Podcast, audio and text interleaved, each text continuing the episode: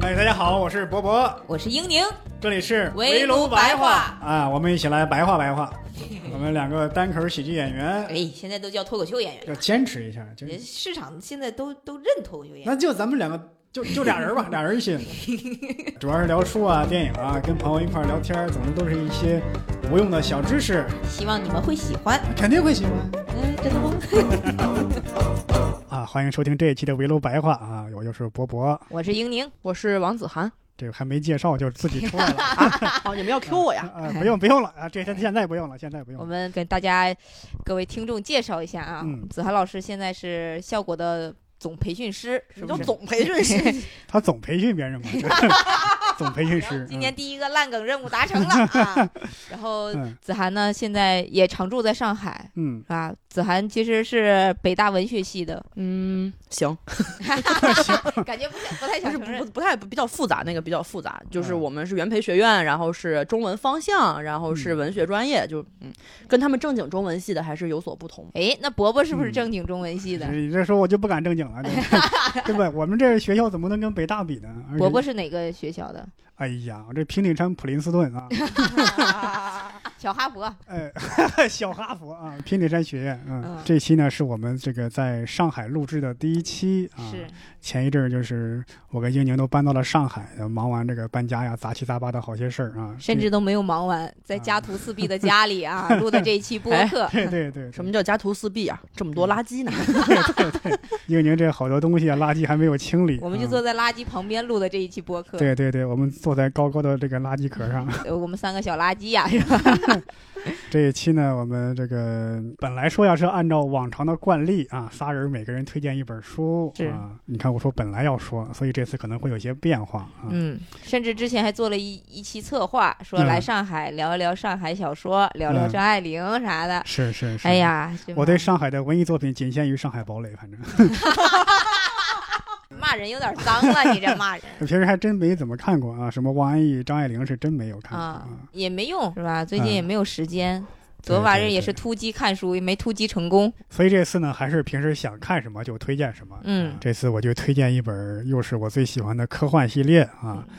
阿瑟·克拉克写的这个叫《城市与群星》啊，这个名儿、这个人我知道，但是这个这个书，这个书在国内来说是相对比较冷门儿。啊嗯，我在豆瓣上看了一下，它一共出过两版，加起来它的评论数也就是不到一千，嗯，可能也就是八九百、七八百嗯，所以估计它是这个书，反正是 卖的不好，啊对卖的不好、 啊。宣传做的不到位。是是，但这个书我觉得是在科幻领域非常的有前瞻性，嗯，因为能看出很多的这个现在的一些科幻电影、科幻小说的影子。哦，呃，比方说《黑客帝国》，因为我记得好多的那个小说的或者一些那个那个书的那个腰封上都会写着什么启迪了黑客帝国，嗯，影响了黑客帝国，黑客帝国的灵感来源。那这么说，《黑客帝国》就是 几百家，对对对对，啊，融梗啊，感觉是。但是呢，这些书呢都没有这本书出的早，因为这本书好像创作于一九五三年， 哦啊，可能是这些相对影响《黑客帝国》里边儿，这影响《黑客帝国》里的作品里边儿最早的一本了，差不多。哦，而且还能看到一些像《进击的巨人》的影子，嗯，包括像什么《移动迷宫》啊，像什么《盗梦空间》啊，差不多都嗯能感觉这本书在在早期都能影都能带着一点这个那种那种元 素。你你这本书啊，已经是嗯，挺好的了，奠定了对，这个很不错这。一期的基调了，就是这叫定的有点高，但 是有有文化的，这这这是我呀，我就不推荐这期，我也不知道推荐啥了。我嗯昨天晚上突击看书，给我突击睡着了，反正对，也原来我们是说要我们做一期上海专题，对啊，英宁突击了一下，哎我呀记得博尔赫斯，啊。啊，他跟上海什么渊源呀？上海就是博博嘛，都是博字辈儿的嘛。你这个有过分的牵强啊，啊， 哎呀，我我昨天晚上为什么我昨天看的是那个《布罗迪报告》那本书，就哦博尔我赫斯的嗯，一完个全短没篇听过，，一个嗯完全没听过， 为啥会想看博尔赫斯啊？因为你就问到点儿上了。你看子涵，就我们俩盲看嘛，不对吧，是，因为我们俩很有默契。为什么？嗯因为我带来我原来在北京大概有一百多本书。然后太沉了，我就留嗯在北京了。我就带了一些喜剧相关的书，嗯然后和一些特别薄的书。嗯布罗迪报告呢，总共是一百页，嗯，我一想，我一晚上应该可以看完，而且是、你想一百页，它是里面有十一篇短篇小说，基本上一篇也就两三页。嗯我说我再怎么的，一篇我就聊一篇短篇小说，两三页我还看不完吗？嗯发现完全看 不懂。呃，也嗯不是说看不懂，就是因为本身小说我觉得就很难聊，因为它有很多。博尔赫斯感觉就是以前看他那些嗯也、也很难看，第一遍就看懂。嗯什么小径分叉的那花园儿，嗯哎呀，我的天，我也不知道我在看什么。要不这样吧，你能想到一本那种世界名著或者比较经典的哦书，嗯，但是又比较短的，你觉得适合推荐的吗？我就看那个最近有一个出了一个合集，叫《五十篇伟大的经典小说》。我说整本书来说是相品对牌演出是品吗？相牌演相出对相对薄一点的精，品秀，因为因为我是想起那个卡尔维诺有一个叫《祖先三部曲》，其实三啊个长篇，其实可以说三个中篇了。嗯其中有一个叫被切成两半的子爵，也差不多几个小时就能看完一百多页儿， 啊，他为什么总写子爵的故事？ 还有树上的子爵那是男爵啊，树上的男爵啊。对，有很多，还有一个是我想想那个那个有个匈牙利作家叫约卡伊约卡伊莫尔，有一个叫黄蔷薇的一本书，也是一百多页。啊，要不让嗯伯伯老师聊吧、这一期， 看的书好多，他看的书确实很多。没有没有，就是那些呃嗯 是啊， 我不否认这一点。那子子涵呢？这次你们学校教的真好。平顶山师范学这院个嗯第一次干掉北大，我跟你说， 嗯，我呀，嗯我昨天晚上本来接到这个通知，我就开始找接书到这个嘛。通知， 我们上级派来的任 务。我们这个人平时不太看书，因为、嗯然后我上次看书是因为跟另外一个脱口秀演员沈清老师，嗯，他有一个傻子看书的视频节目系列，傻子看嗯书沈清看书 系列，那也看不清嗯啊。那个然后他找我录，然后我当时看了一本书，叫做呃《我们赖以生存的隐喻》，它其实是在讲语言对人思维的影响。嗯，我当时觉得那个书看起来格调比较高，嗯就带过去了。嗯后来他就相中那本书了，嗯我就借给他了。然后昨天晚上又想起来这本书呢，发现这本书就嗯不在我家，啊，所以就就作罢了，只好好吧。就作罢。然后我还以为你要我二推，最再推近一遍。你刚说短书，我想到一个特别短的书，我觉嗯得我我不知道您是怎么样的人啊，就是嗯我这种拧巴的人看那个书一下就解脱了。那个书叫《及格加宣言》，那个及书格加宣言，对，就就考及格的那个及格，啊及格加宣言，他那个书大概一共八千字吧，顶多哇，是漫画吗？这不是不是，它是有字儿的，你知道 吗？啊然后啊他那个书大概就这么就是一拃这么长，嗯很小的开本儿，嗯，然后很薄，然后呢还有一些空白的页儿，嗯嗯，还有一些页只有一句话，嗯，就是这么凑凑了这么一本书。那不是跟我某些人的专场也是差不多。 这个不要开这种内部梗啊！啊、请这个听众朋友们在评论区打出你猜的那个名字啊。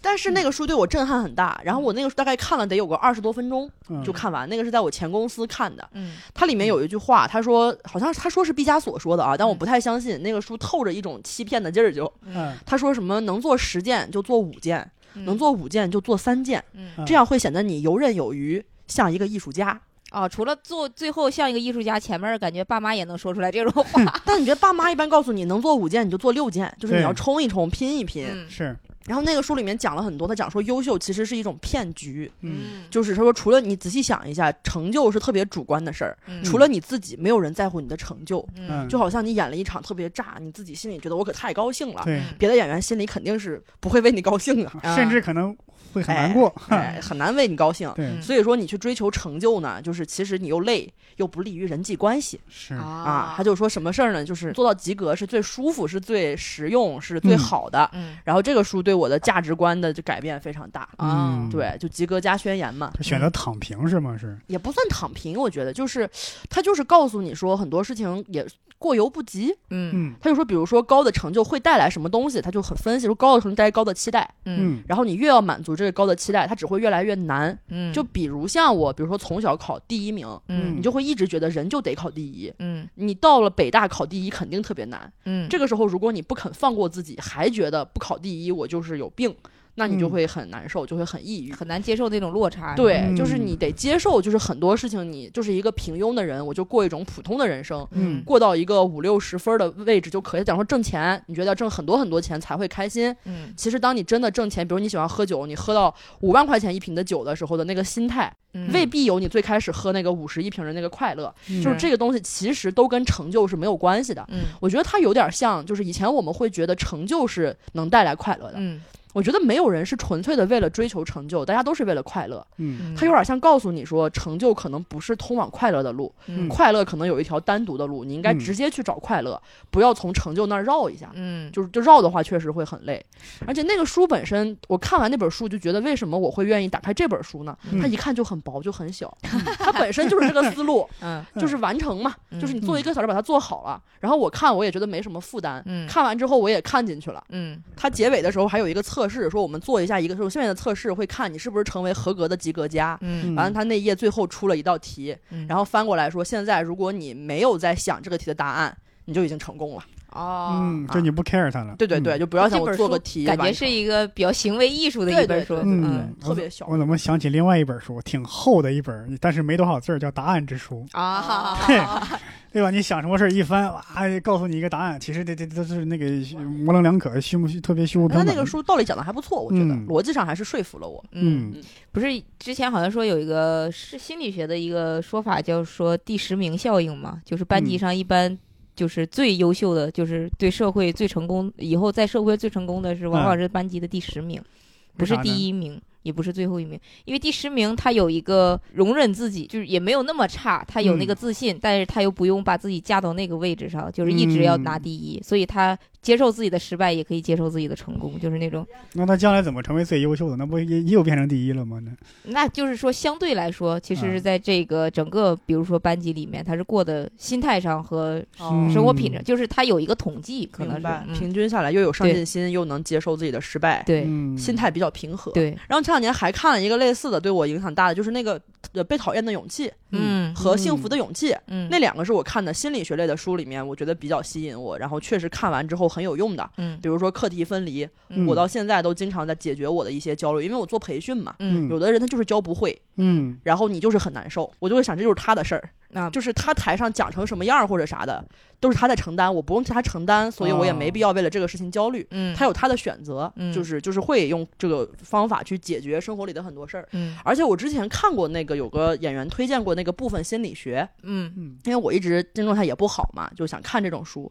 我当时看部分心理学的百度介绍说，把焦虑变成生命的奇迹。我当时那个焦虑蹭一下就起来了， 我说我的生命根本就没有奇迹呀、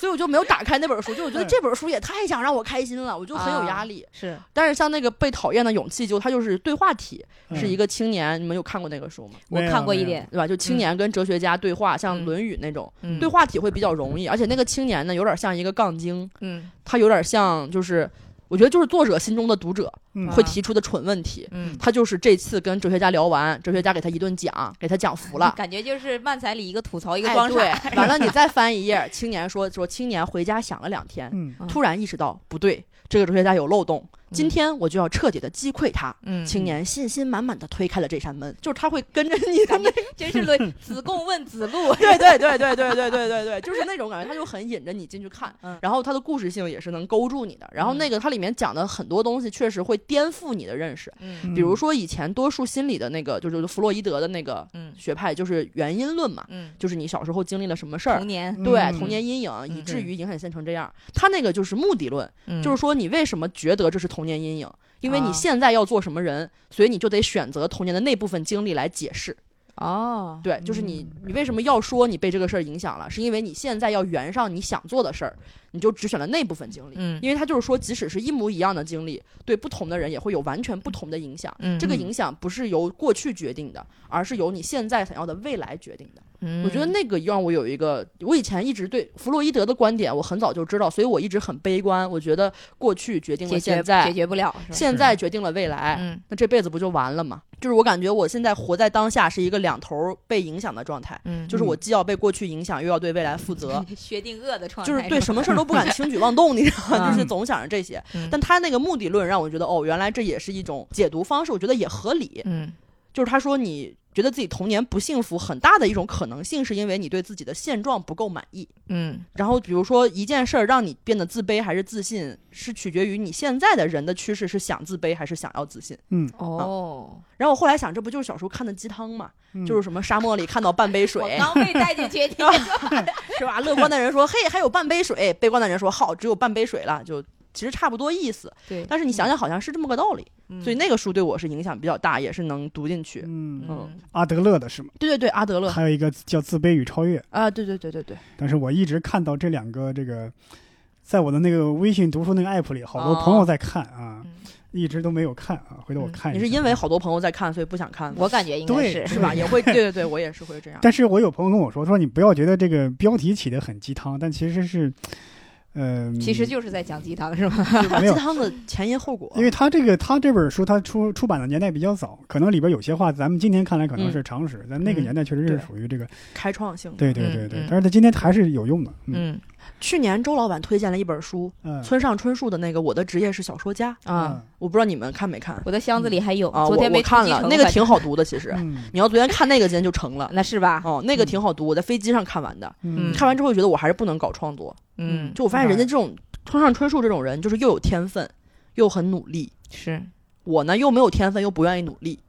然后你跟他还在几乎一个赛道上，嗯而且你就想周老板为什么推荐这本书，肯定是因为他做到了呀。嗯。你跟他卷吗？就是你这 刚喝完鸡汤，为什么现在心又凉了？ 我记得我前几天也是看一个关于这个写作的一个一本书，里边就写，他说你不要这个这个呃拿自己的习作跟那些顶级大作家的作品去比，作品去比。他说有时候你看到那个书架上那么多书，那些顶级作家的作品，你就有一种绝望感，说怎么可能跟别人比呢？他说，因为那些大作家，他们一辈子写的最好的就是书架上那些，嗯你不可能你人生第一篇习作就能跟那些人比，你绝对是比不了啊。嗯大作家写的平庸之作，他肯定是也有，甚至不少，只不过嗯是没有传下来。就啊幸存者偏差。对呀、能传下来的都是好的。嗯，嗯，其实我看那个《毛姆传》，毛姆嗯就是、不是《毛姆传前》去年还是前年出版的，嗯去年好像特别厚一本儿，嗯，但那本书其实挺好读的，因为里头讲了好多毛毛姆的八卦对，各种税、啊，各种旅行啊，嗯想交税看纳税啊，对。 个人所得税，啊 对，他那里的那个书，我就想起来也是，他就他也是很勤奋，而且很嗯有天赋。他他很早就是他呃，当时的那种英国的一些经纪人，其实都是作家或者大学生去当那种图书的经纪人，去给他推书什么的。嗯那些人其实也写。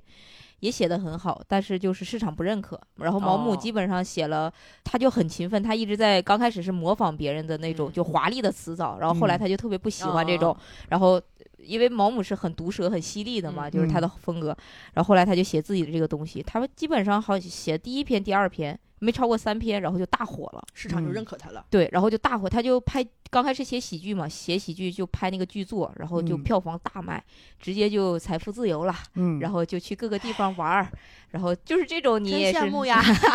对，然后他就说说也是，反正就是旅行给他带来了更多的思路、更多的嗯想法、更多的见解嗯，然后他也可以跟名流那些沙龙圈里的人嗯认识，然后就有更多的想法。他也可以说他不喜欢谁，对嗯就可以直接嗯说，也不用藏着掖着。我说哇。他但是他自己也承认了，如果没有早期的财富自由，他根本对做不到这种。 嗯不像我们就硬做，对吧？市场也不认可我，但我也不认嗯可别人。那我就互相不认可。指着观众说：“你们就不是我的受众，是吧村上春树他嗯也是就讲了很多，他每年半年，他好像半年是就闭关写作？”，对嗯，去一个外国，然后是连旅游带写，每天早上起来跑步，嗯，每天写多少页，对然后后半年就出书，就畅销，完了就采访。嗯啊，然后他也说他不喜欢混作家圈子，不喜欢嗯交际，他也不认可那些奖，嗯，啥啥啥的。我说人家就能说这话，对，而啊且我觉得其实有点像子涵刚才聊的，其实我感嗯觉有的时候成就感，成就感会激励你在这个嗯方面，嗯会让你做更多的事情。嗯那个书虽然不是毛姆写的啊，但是他那里面会引用一些毛姆的一些采，就是哦当年的一些采访或者什么的，嗯对，就说说毛姆说，如果他早期没有成功，他根本就可能也坚持不下来、嗯是写这么多嗯东西。那这么一想，我们比毛姆强，强在哪儿呢什么地方？强在什么地方？强在嗯可以忍受贫苦的生活。看我们忍受是为了获得财富自由， 是为了有一天能获得财富自由。我觉得嗯我们忍受是因为如果换一个行业呀，得忍受的东西就更多了。对对对，嗯，嗯也许还不如现在呢，对吧？也是，包括村上春树讲原创性，说到底什么东西是原创性的，嗯我记得是给了一个很高的标准，好像就是首先你就是这个东西是新的嘛，嗯就是一看就知道是你的东西，不是任何其他人写过或者做过，嗯能让人觉得耳目一新的东西。嗯然后再一个就是它本身得是有成长性的，嗯，就是它是在不断迭代、不断更新，是有自己的一条路的，嗯它不是出来就放在那儿了。然后再有一个就是你这个东西是要能启发到别人，被别人引用或者被别人就是要启迪到其他的人，嗯给别人产生影响的，嗯这才是这个东西原创性成立的一个一个一个一个标准。那其实他感觉就是说的是所有的艺术嗯创作领域里面那些大家，对，感其觉实是是共通的嘛。啊是他好像说他写作的时候，为了改写出一种新的语言、新的文学，好像是先用英语写，嗯然后再用英语翻成日语，然后就觉得是一种完全新鲜的这种语言。嗯哇，对，反正我是能看到的关于写作的教程啊，都是千篇一律的话，写，每天都要写，哎就这对么简单。嗯，但是我感觉你是写出来了，那那那那还对有啊好多没写出来，他可能也是每天都写。对我之前听那些比较成功的人，他们可能也是自谦吧，嗯他们就认识几个朋友，他们就就相当于白手起家，就问他们，他们就是相当于闲聊嘛，就问他们怎么成功的，他们就说就是幸运。他说有很多比他还努力的人，但是就是嗯没出来，甚至比他还聪明、比他还刻苦的人，大把的人在，但是他就恰好了幸运，他就这么说。他说其实有的时候人成功很大一部分是因为幸运。对，哎，是最近我好像看说说大家都说是天道酬勤，就说就觉得用这种思路来劝人其实是不太对的，啊说因为这样的话就否定了那些因为。就是机遇，遇，因为嗯幸运嗯而成功的人，就感觉你只要不成功，就是是因你为不你努不力嗯够不够努力。但是其实是不是这样的，有很多人其实已经很努力了，但是他就是没有成功。嗯，我们已经不为自己的成功找方法了，哎，我们已经开 始我们只找理由啊， 哎，谁找道借理？口啊。开始找借口对了，已对经对开始。现在影响未来嘛，现是现现在找找 借口。 波波老师，到我了是吗、嗯 o k 我继续接过刚刚那个话头啊， 嗯咱们已经跳中间隔了好几好长时间了，我都快忘了啊。城市与群星、啊，啊对人类群星嗯闪耀时，对，先先简单的介绍一下这个故事的这个背景啊嗯，它是我看过的这个科幻故事里边跨度最长的之一，时间跨度。嗯它是讲，反正在极遥远的未来，差不多是十亿年之后，嗯这个人类的文明高度发达，嗯呃发达到什么程度呢？就是移民外太空，这占领了这个整个太阳系、银河系各个这个星球都被人类殖民了。嗯但是呢，有一天，呃，这个外星人打过来了，把人类打的是节节败退，毫无还手之力。嗯最后，人类呢就退缩到地球上，就自己最初的家园，嗯好像是跟外星人达成了一个协议，就我们就等于是我们这一块自留地，啊我们也不往外走了，就留在这儿了。嗯那么人类用自己的所有的科技和财富与智慧啊，创造了一个城市。在这个城市里边呢，所有的人类生活在这个城市里，其实人口好像也只有一千万了。嗯呃，每个人的生命大概是一千岁。嗯等他一千岁之后，就好像是自动死亡，他意识会被保留下来，嗯然后再隔一段时间再投胎转生，给他植入一个新的一个躯体，嗯等于是另一种形式的永生嘛。嗯但是你就是你将来，你会再次拥有生命啊嗯，换一个身新的躯体。嗯呃，而且你这里边没有这个呃男女结合生孩子这个概念，嗯，都是你的意识转生，而且你一出来就是二十多岁，这挺好呀。对，在这里边就实现了那种乌托邦的那种世界。嗯你可以把你的前世的记忆选择，你可重重新排列组合嗯来进行你下一轮的人生，哦而而不是完全是你的记忆嘛。而且在这里边儿，在这个城市里边儿，就有点类似于那个呃那个 VR 技术，嗯但是更高端一点儿，比方说这个房子本身是像你这样家徒四壁啊， 嗯，你只要幻想出它是什么样，它就会变成什么那不样。就元宇 宙吗？但是它是真实可见的。啊这个城市有一个超级计算机，对这个城市的掌握已经达到了原子级别，嗯能自动变换这个城市的各个角落。嗯，呃，想变成山变成山，想变成河变成河，想变成什么样什么样。这个是谁来变呢？也是有一个统治阶级吗？还是怎么着？呃，首先它的背后的功能呢，所有支持是一个超级计算机。嗯那么人类呢，这里边基本上都是艺术家，嗯因为你想改造城市嘛，你就是脑脑子中想出什么画面，它就会变成什么画啊，面。那其实是城市的样子是那样，但是每个人他看城市的样子是不一样的，是这样吗？嗯、因为比如说这个是个我我前面是个桌子，但是嗯你可能觉得它是一个花盆儿，那在你眼里它就是个花盆儿，在我眼里就是个桌子，是这样吗？还是呃，不能这样，啊但是你能直接让它变成那样，你说变它就变了，对那我变了，你再变，那是也可以。当然，这只是你的每个人好像好像有一定的权限啊的嘛，啊，我就说应该是对吧？不能说对对我在你家，我还是把这儿变来变去，对吧？ 啊你正在上马桶呢，我说变成个石头，啪，你拉石头上了。明明有那么多可以比喻的，非得非得用这个， 这个屋里甚至都没有厕所，你都能 呃，对想我象到厕所我觉得极端化更方便理解一点嗯啊，大俗即大雅吧？对对对，所以在这个城市里边，就是有点类似于乌托邦，嗯嗯大家生活的都很快乐。嗯但是有一点，就是你不能出这个城市嗯嗯啊、他在一直在给你制造一种压力，说本身跟外星人达成的协议就是我们不能出去，嗯啊，外边有什么可能妖魔鬼怪啊，各种危险哦都有。嗯你在这个城市本来就已经很快乐了，嗯你干嘛要出去呢？嗯呃，而且他们又经常玩一种叫历险的游戏，其实就类似于元宇宙游戏一样。嗯就是带上什么特殊的设备，一闭眼睛，啪就进入了一个虚拟的世界，而且啊特、那个虚拟世界特别的真实。嗯你现在一看，这跟《盗梦空间》或者一些现在对对网对游对小对说又差不多，但人家是写于一九五三年，嗯，那时候民用计算机还没有呢，嗯，只有那种超，只有那种那个军用的那种计算机，嗯嗯对吧？你能想象中各种冒险，但是在冒险的这个旅途中，你也不能出去，嗯就为了灌输你这种一直待在这个明白城市不往外闯的这种意识。嗯那么这个主人公，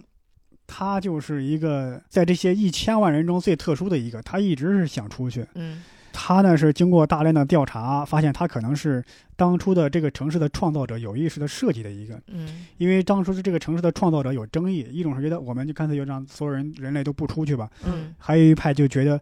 这样就人类生活就缺少变数，嗯因为这一千多万人，每个时代都是这一千多万人，嗯嗯没有一个新的元素加入，这个社会可能就锁死，就僵僵化了。嗯那么它是等于是一个不稳定因素把它放进去了。但是还有另外一个，这个城市的设计者会觉得这个城市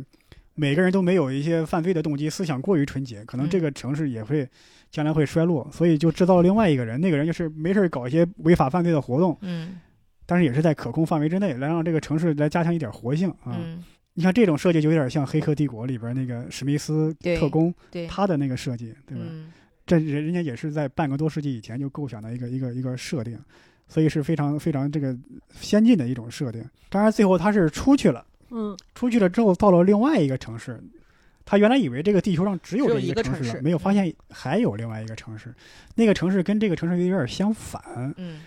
那儿的人呢，就是还是。像咱们现在的人类一样，是年龄可能就是七八十岁，嗯顶多能活到一百多岁。嗯非常强调哲学和心灵，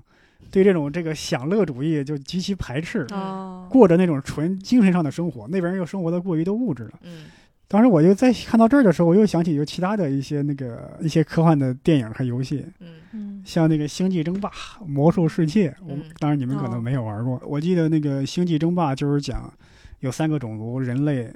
虫族和神族。嗯神族是纯能量状态、精神状态；嗯虫族是纯肉身状态。嗯虫族和神族结合在一起，就能形成一个新的像上帝一样的东西。我感觉这个它两个城市的设定跟那个又有点像，嗯就是它在一九五三年这样的开创性的一个科幻的一个设计。嗯，就是刚才听讲一一般是排斥享乐主义，一个是又是很物质的这种，嗯，其实我感觉好多科幻里面其实挺，反正也挺哲学的，因为那个阿瑟克拉克他是那种特别擅长构想在未来那那种人类社会，特而且那种非常宏大的，动嗯动辄要穿梭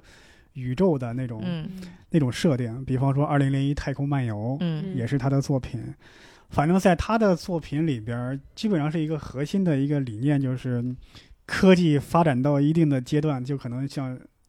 接近神了，像上帝一样。嗯在他眼里边儿，上帝就是科技发达的外星人。嗯我原来以为他这样的写法，可能阿瑟克拉克就是一个可能是信基督教的人，或者一个嗯嗯起码是一个信教的人吧。嗯但是我后来看了他的一些资料，他的访谈，他恰恰是反宗教的一个人。嗯他说，人类历史的最大悲剧就是道德被宗教所绑架。嗯嗯甚至他有一个科幻小说叫《遥远的地球之歌嗯》，就是讲将来这个地球的环境已经不适合人类生存了，嗯要去外太空殖民。外太空殖民呢有两种办法，一种是把这个人类的呃这个这个基因放在那个培植舱里，然后向外太空发射；嗯，还有一种就是把最后一代地球人冰冻起来，然后再也是向外发射宇宙飞船啊、嗯但这样呢，你在向外发射的过程中，你要带上什么样的资料来方便以哦后在外星球殖民？哦，嗯那么在这里边，他们就对人类的文化做了一个总结，就是把所有的宗教的东西全都删掉，那说宗教会会导致战争啊，会导致流血。当时我看这部小说就觉得，我天哪！一九五三年有这么的是一个前卫，前一个前瞻前瞻的这么一个嗯设定，就是感觉很多的科幻小说，包括一些科幻电影的架构，都已经被阿瑟克拉克给打下了基础。是嗯包括那个又说《星际争霸》，《星际争霸》里边儿，它有一个设定，人族并不是这个现在的咱们的地球上的人，人族的设定是人类把一些罪犯流放到外太空，嗯流放到月球上。这个设定就是海因莱因的那个星船伞兵的设定。包括这个魔兽世界，它的它最早的一个世界观就是说，宇宙中有一个种族叫泰坦一族，嗯哦他们的乐趣就是创造生命、嗯创造文明。哦很多文明都是泰坦一族所创造的。嗯那那阿萨克拉克他的《二零零一太空漫游》，嗯它的设定其实就是讲有一个超级发达的外星文明，嗯他们的乐趣可能就是创造人类。嗯创造文明，嗯比方说黑石碑就是他们创造的，然后点化了人类，嗯由由猿人进化到了对吧现在的人类，嗯嗯差不多上个世纪末的游戏，嗯但是差不多人家在嗯五十年代、六十年代就有这样的一个设定架构了。嗯诶，那那个时候，比如说阿斯克拉克的科幻和现在的科，现在比如说可能特别有名的，可能也是《三体《三体》刘慈欣，嗯然后还有一些，比如说现在你觉得科幻小说和那个时候的前瞻性哪个更？它不一样，不一样，也分不同时期。就是那个年代，可能是因为这个呃第三次产业产业革命的雏形嗯嗯刚刚出现，嗯所以他们非会在这个基础上产生了非常多的联想，嗯啊尤其是很多那时候的小说幻想，咱们这个时候已经是殖民月球了，移民外太空了，啊以为空间这旅行技术已经是非常普遍了，嗯所以那个时候有很多那种关于星际旅行的、时空哦穿越的小说。嗯嗯但是那个时候的小说反而在这个时候才拍成了电影，因为那时候基拍摄电影的基础达不到。是是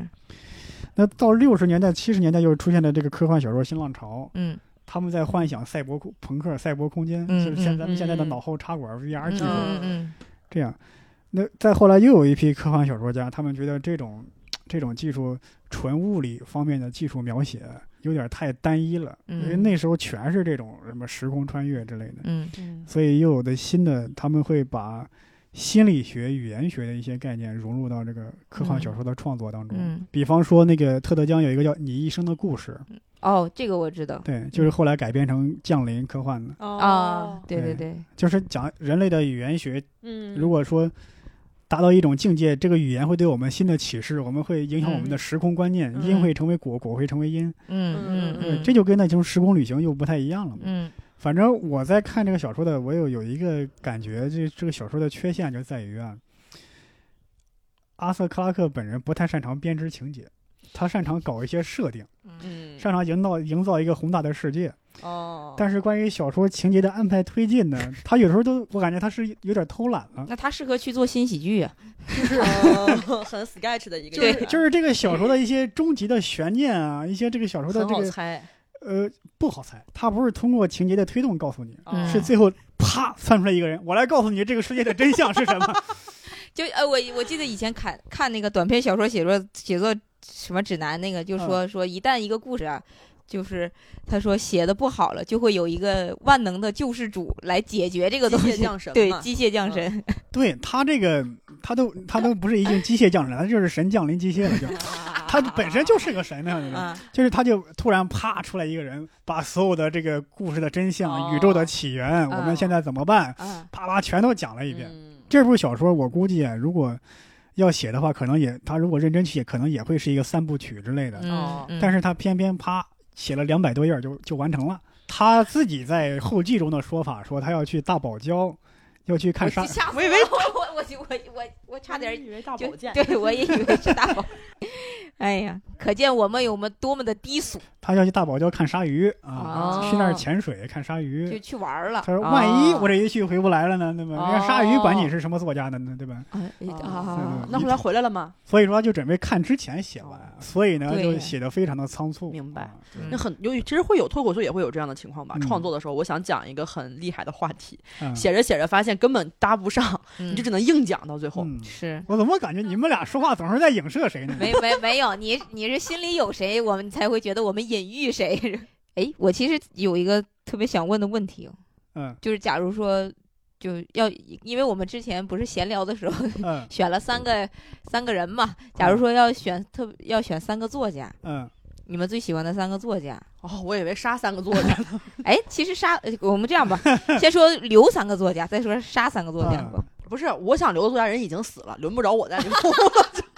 你就说最我最最啊，复活三个作家， 复活三个作家，那肯定第一个我肯定复活曹雪芹，嗯没写完嘛，你这啊，对吧？你得让人家写完，然后把高鹗杀死， 然后一换一，极限一换一。嗯陈忠实我挺喜欢的，陈忠实，嗯嗯， 对，陈忠实我挺喜欢的。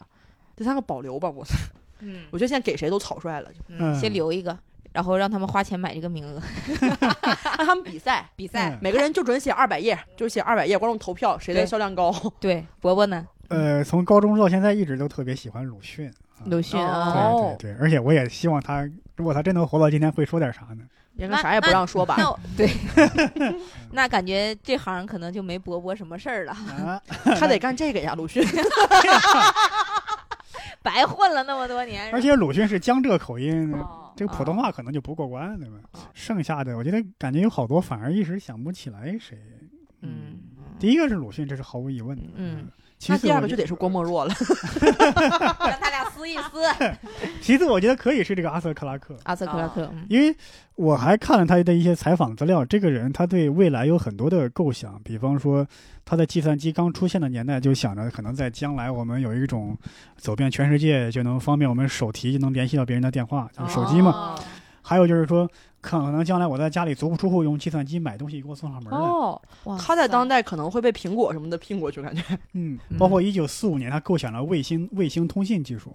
他是不是穿越回去的人呢？我哦感啊觉对，他一九五零年写过一个关于太空探索的一个科幻小说，嗯后来呢，美国有个火箭专家，嗯就拿着这篇科幻小说给肯尼迪提议，咱们要登月。嗯，嗯，说哦我用用来说服肯尼迪，听说好多其实科技的发明其实都来源于科幻小说嘛。嗯就是他有非常有前瞻性的，对未来嗯就有有类似于一个预言家了。但是他是一个科幻小说家，他的本意，他的本身的任务也不是这个嘛，人家本只是为身就是了幻想，嗯方便文艺创作嘛。嗯但是他确实是。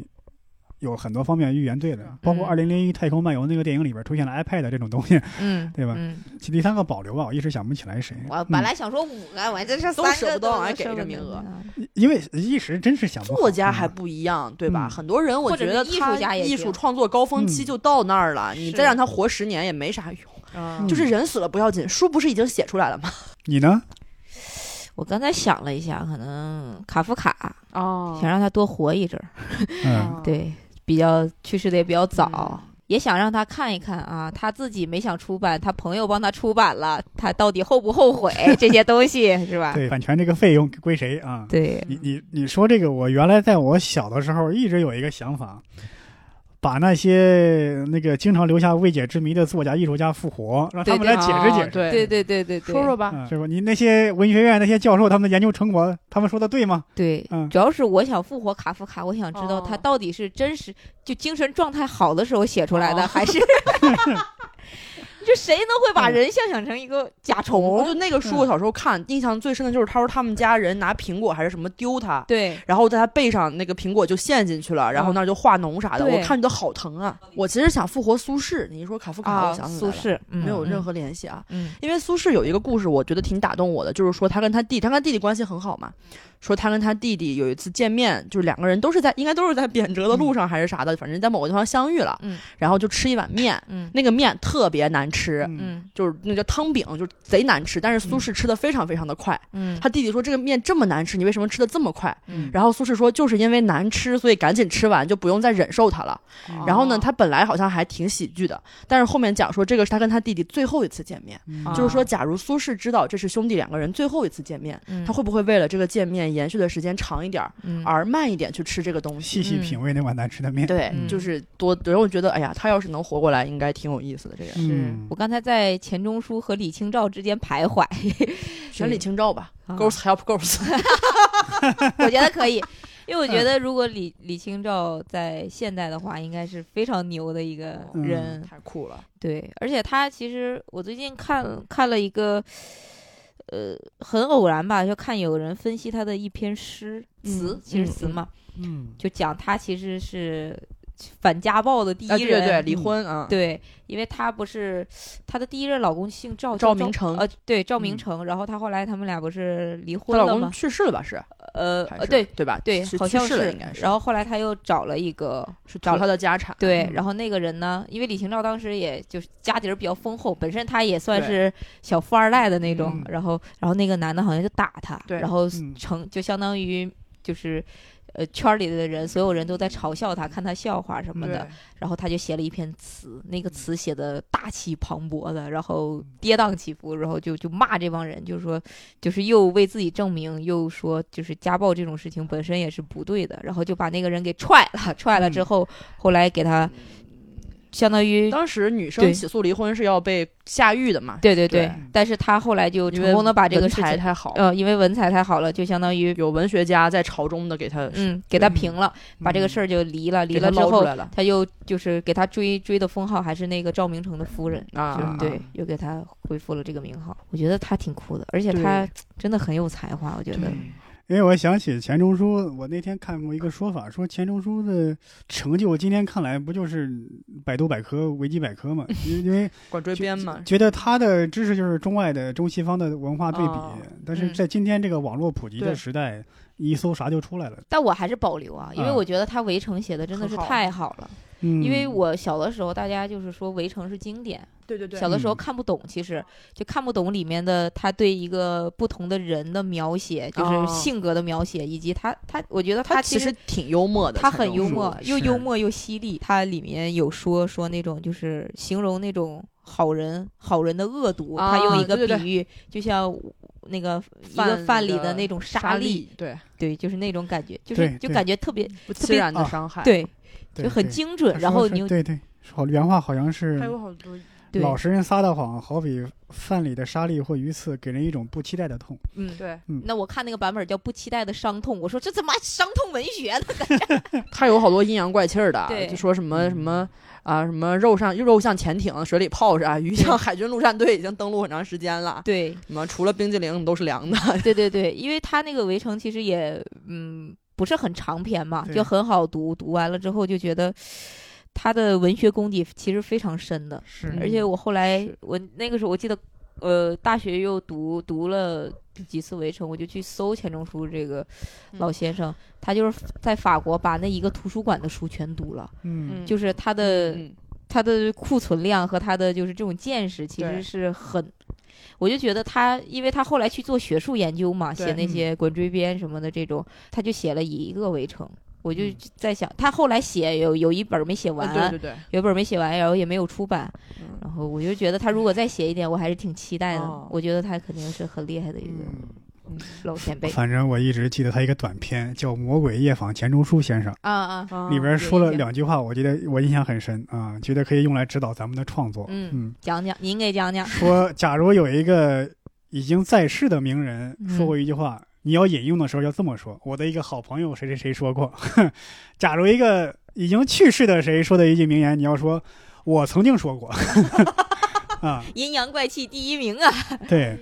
说啊，我当时觉得哎，这这这非常非常实用，而且我见过很多人确实这么用嗯我啊。总感觉你说的时候在隐喻一部分 人甚至有一个人明明是我说的话，他要说他自己说的话，那哎，那我还想复活梁左，嗯，啊，梁左。梁左，其实我们可以再来一我想轮，看他现在写相声的话会是什么样子的。嗯，梁左如果现在写相声，他你说成就不好判断，因为很多人都都说是我爱我家，说梁左一个人的功劳，或者至少至少占个六七成。嗯但其实你想想，梁左后来也写了《闲人马大姐》，还有其他一些剧，相对来说就没有达到那个对高度。，我觉得那也是有命运在，就是时运命三也者。也也也是那个这个这个大家也有大家对过集体努力吧，对对对，他的集体的才成华果也很集中的在集体那的个成地果方。对。那那不可能说他一直维持在一个非常巅峰的状态。嗯嗯，包括他也写过一些不太知名的相声，对吧？嗯嗯，嗯，伯伯还有想复活的吗？我一直没想好。现在问题变了，嗯啊，就是如果我们现在不复活谁呢？就是觉得他该死 了。我们就是那作家太多了，那我们再换个问题，就有没有觉得就是哪个作家是就是很经典的作家，但是他的文风或者他的东西你就是没那么喜欢，或者是就是无感或者一般的那种有吗？我我就不说整个整个人了，我就说某一篇作品吧。嗯嗯嗯，我以前上初中学那个课文《白杨礼赞》，哎呦，我觉得真是不好。那叫啥呀？这就我感觉跟我写的一样。我说这也太差了。什么白杨树实在是不平凡的树，我要高声赞美白杨树。你就没有想起陕北的农民？这这这这我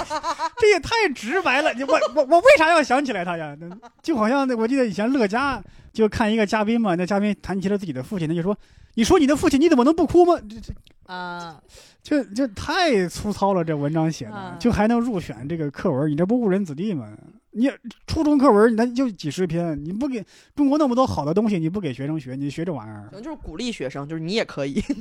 哦，对，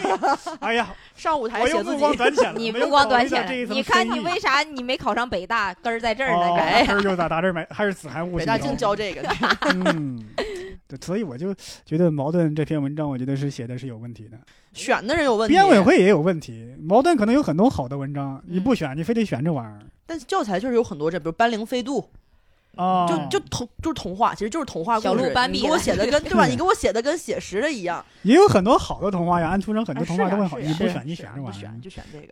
我已经补充，我已经说了一个了，你们有没有想出来什么？费明，嗯，费明，嗯，我实在是看不看不动，知道他很厉害，但我实在是就是我都说不出具体的一个不喜欢他的理由，你知道，就是这个人嗯一嗯嗯打眼你就不喜欢，啊，但是我好像应该喜欢，你懂，就是那种感觉，就是我嗯身边的同学什么都喜欢，就中文系都应该喜欢，但我就是不喜欢。因因因为是这样，这个现代文学史上有很多名气不如鲁迅啊，那个张爱玲这样的大作家，但有一些也挺写的特别好的，嗯，只不过是没有那么的知名。其实，在当时也挺有名的，嗯，可能是由于那种小众文学的爱好那种感觉，嗯所以会喜欢费明。嗯，嗯，你有没有想起来？我看你又陷入了沉思你。要实在不行，你说个演员也行。嗯，或者说一个导演也行。导演或者某个电影也行，你就大家都在说好，但我觉得也就那样，不能说活着的吧？哎呀，这多得罪人呐！说活着的也他行也啊，不会来听吧？对啊？应该对啊，你看你现在要说冯小刚哪个不好，估计反对的人也不多，反正。 冯小刚那个私人定制啊，我 就不喜欢。哎，你这有避重就 轻，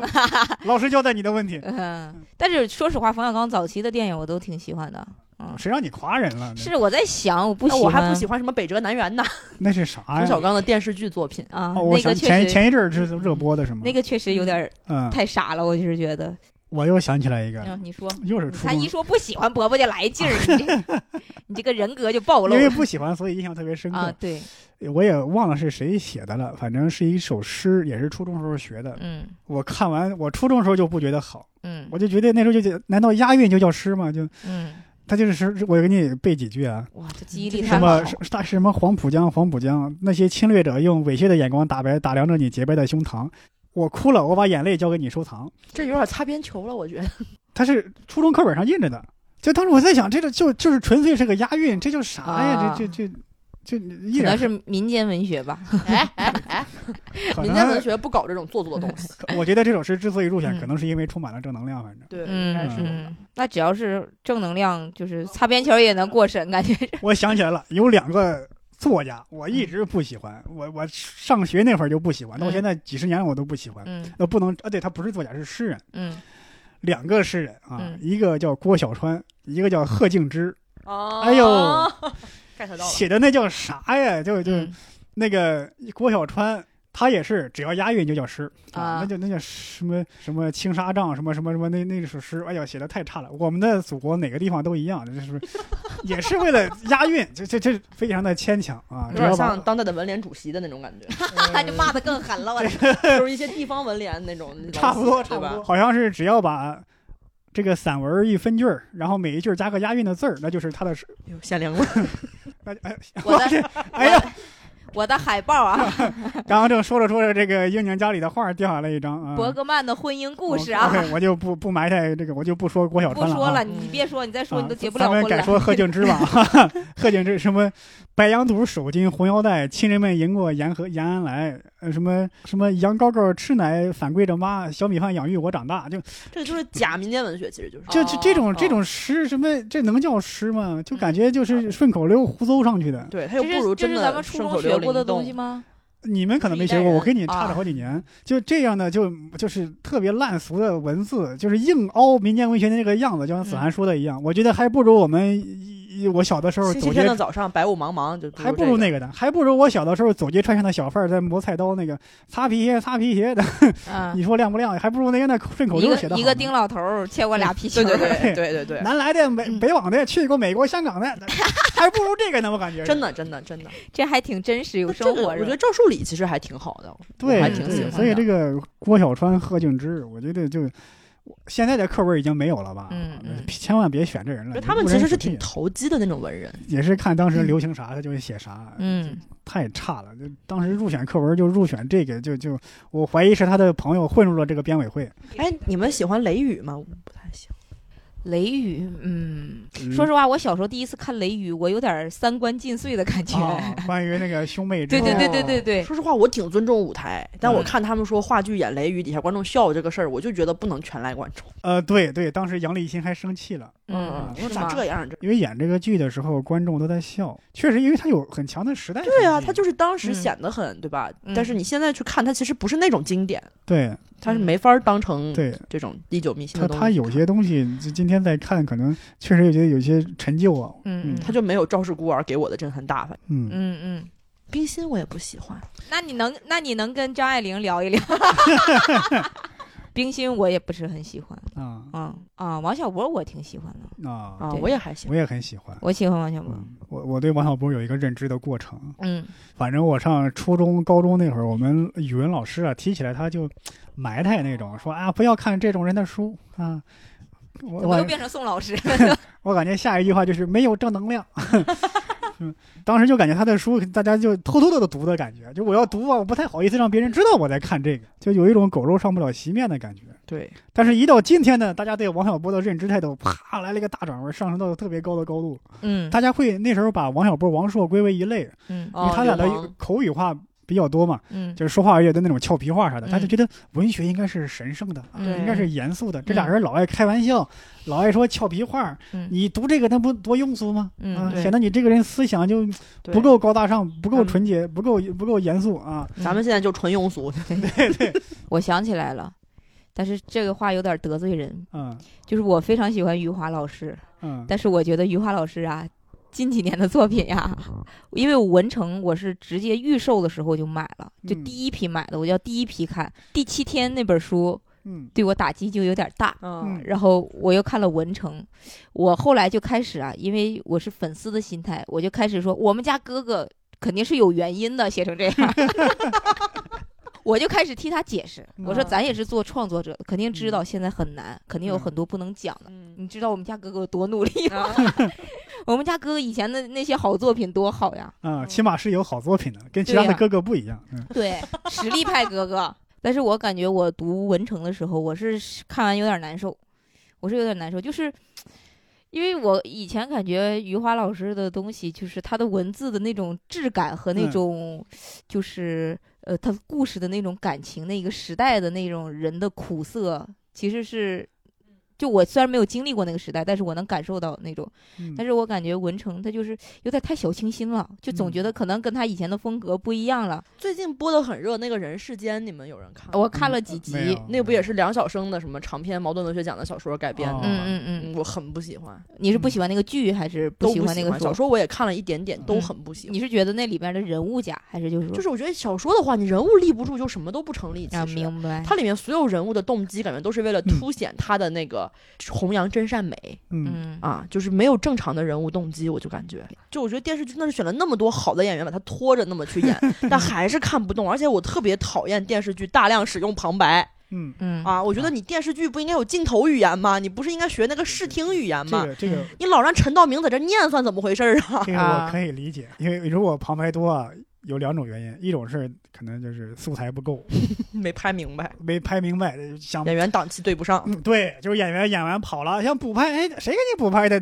钱都结了， 嗯，交代一下事情背景对是呀吧？但是这也跟阿瑟克拉克有一拼是 吧？还有一种就是可能就是他怕观众看不明白，啊我，感觉他那旁白把这个整个剧都塞满了，他稍微有一点点不说话了，就一定得有个人在出声儿。嗯，那个边就跟我一样，就是不能看这个屋里冷下来，就我一定要把话一直补上。嗯就，看得非常非常累嗯，啊！而且他的旁边都是心理活动，嗯，。他心想女儿怎么变成了这个样子，就 全都是这种，你知道吧？这个都已经不用靠表演来表对达呀、了吧对？啊呀、我说你呈现呀，是不是剧本上念错了？台本上括号你你死是应该是心理活动，他直接给念出来 然后女儿接了一句：“你是不是在想我怎么变成这个样子？” 对， 三体人来了，三体人。我想起那个那个谁，那个波兰斯基拍那个《钢琴家》，嗯就是同样是反映这种特别沉重的题材的电影。他有一段情节我记得特别深，就是那个德国军官在枪毙犹太人的时候，一枪一个，一枪一个，到最后这个没子弹了，没子弹了，嗯非常冷血冷静的把这个子弹上好又来一发，嗯就那一刻看着给我的冲击力特别大。嗯嗯嗯但是我在同样是反映灾难的国产电影里面，我觉得这样的类似的情节，就这种有一定构思的冲击力的，我觉得我几乎没有看到。觉得嗯国产的很多影视作品没有细节，就是它不止它这样的反映个题材，不只是一个血腥的画面，它这种构思的话会更巧妙，对更有冲击力。我觉得国产很多的那个东西真的很像很多演员的段子，就就是说这个意思，他就是大概往那个方向给你一个态度而已，他不会有更多的细节，嗯他不让你自己解读，他就方向给你定好。刚才聊人世间，我想起以前那个《闯关东》，很多年前《闯关东》那个电视剧，啊，闯关东我很喜欢，哦对我很喜欢我超那级个喜欢，嗯啊，对里里边有一段我一直印象很深，嗯就是他们在半路上要睡在雪地里，嗯而且就是觉得太累了，就要就要就要在雪地上躺着在那儿休息。嗯嗯嗯我说这一幕是一个我觉得让我很震撼的一个、嗯一个一个呃情节，嗯它不是说。一群人躲在一个四面漏风的一个屋子里啊，好冷啊，对好的冷啊，在对的那儿对的喊，嗯而直接说我们已经没有地方住，就只能睡在雪地里，因为嗯我们赶路太累了，就不能休息也得休息。嗯，很这是真我没有实是看过吧的？东西，对这是嗯我对，闯关东很好。我想再问最后一个问题，就是以前读过的作家，如果他选择做单口，你觉得谁会讲的最好我说到鲁迅啊，啊？我猜到的鲁迅了，因为鲁迅搞过很多演讲，嗯，都有很多幽默的幽默的那个成分元素，嗯嗯比方说那个演讲叫《挪拉走后怎样》。嗯哦嗯哦他就是讲《玩偶之家》里边那个女主角对，嗯那个原著不是愤而摔门对就对走对了嘛，嗯，特别酷。嗯他就在说罗拉走后怎样呢？要么饿死，要么堕落，对吧？因为他没有掌握什么，没有掌握经济权。嗯他说坦白说得要有钱，你看这个见解多么的深刻，对吧？嗯女性要有经济独立，对吧？嗯，他是在一百多年前的这样的想法。接下来他补了一个梗，他说，啊、他补了个说梗，他说钱钱这个字很难听，可能嗯会被很多高尚人士所耻笑。嗯但是凡是这样说的话的人呢，你得先按一按他的肚子，可能还没有消化的鱼肉在，得饿他一顿才听他发功，啊才才才听他发议论。嗯因为人的思想不但看书前看书后不一样，饭前饭后都不一样。嗯对，就是又有深刻的思想，又有一个幽默的表达。嗯所以我觉得鲁迅如果活到今天啊，再练一练普通 话，练一练普通话，应该是顶级的大师级的。嗯，我觉得老我要想老舍其实应该也行，只不过他可能是嗯偏故事型的那种，对，他就不是观点型的段子。伯伯应该老，师这 个，而且老舍也不用练普通话。嗯对呀、啊对，我觉得老舍对语言本身那种幽默可能会更那个熟悉。他不是也是相声改进小组的嘛？嗯他的自己里面有很多文字上的、语言上的包袱。嗯嗯，。对，他在修辞上的语言技巧、喜剧技巧是很好的。嗯嗯嗯嗯，哦，对嗯对，张爱玲，嗯我觉得张爱玲很厉害，因为她的故事写的太好了，为数不多就是那那种觉得就是故事故事她写的对特别好的比喻特别作家，对，而且嗯对她的她的类比都很精准，嗯然后画面感特别强，就是对让你一看这个书，你就能，我都没在上海生活过，我都能嗯知道上海这、这个街上这个人他周围邻里什么是这这样的嗯事情，嗯，然后包括那个时代的那个背景，我觉得对张爱玲但是他又很刻薄，对对，又嗯很犀利，哇，又嗯喜哇又有很多八卦，又独立女性，但是又又是很有才华对的他。就是又清醒又迷糊，啊然后男女话题也能聊，他恋爱呀、哦是吧？然后对遇到一个渣男，渣男是还是汉奸，哇，你说就不观众不给他投票，给这谁投哪票 个？能播呀？没错。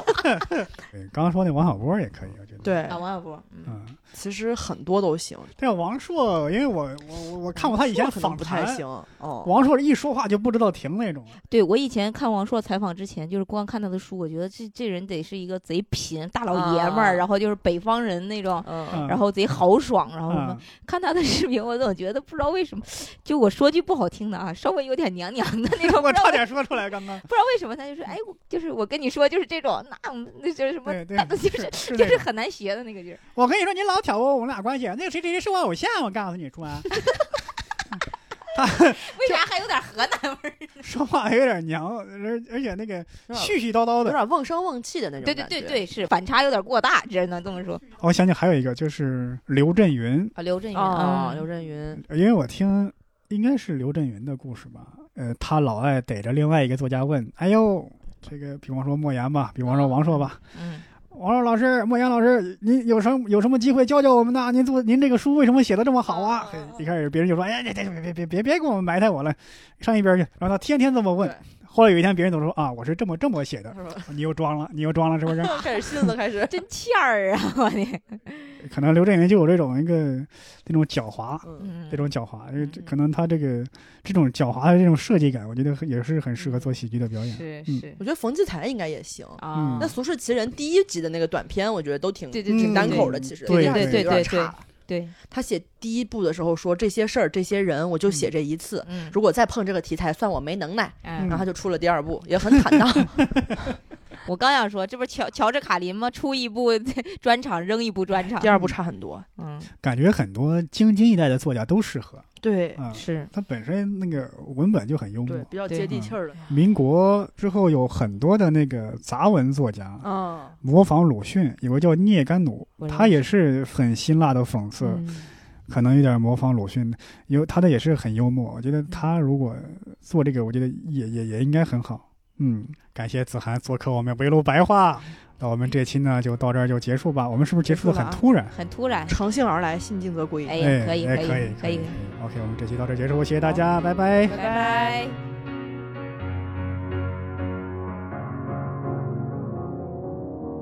Cause you're a sky, cause you're a sky full of stars. I'm gonna give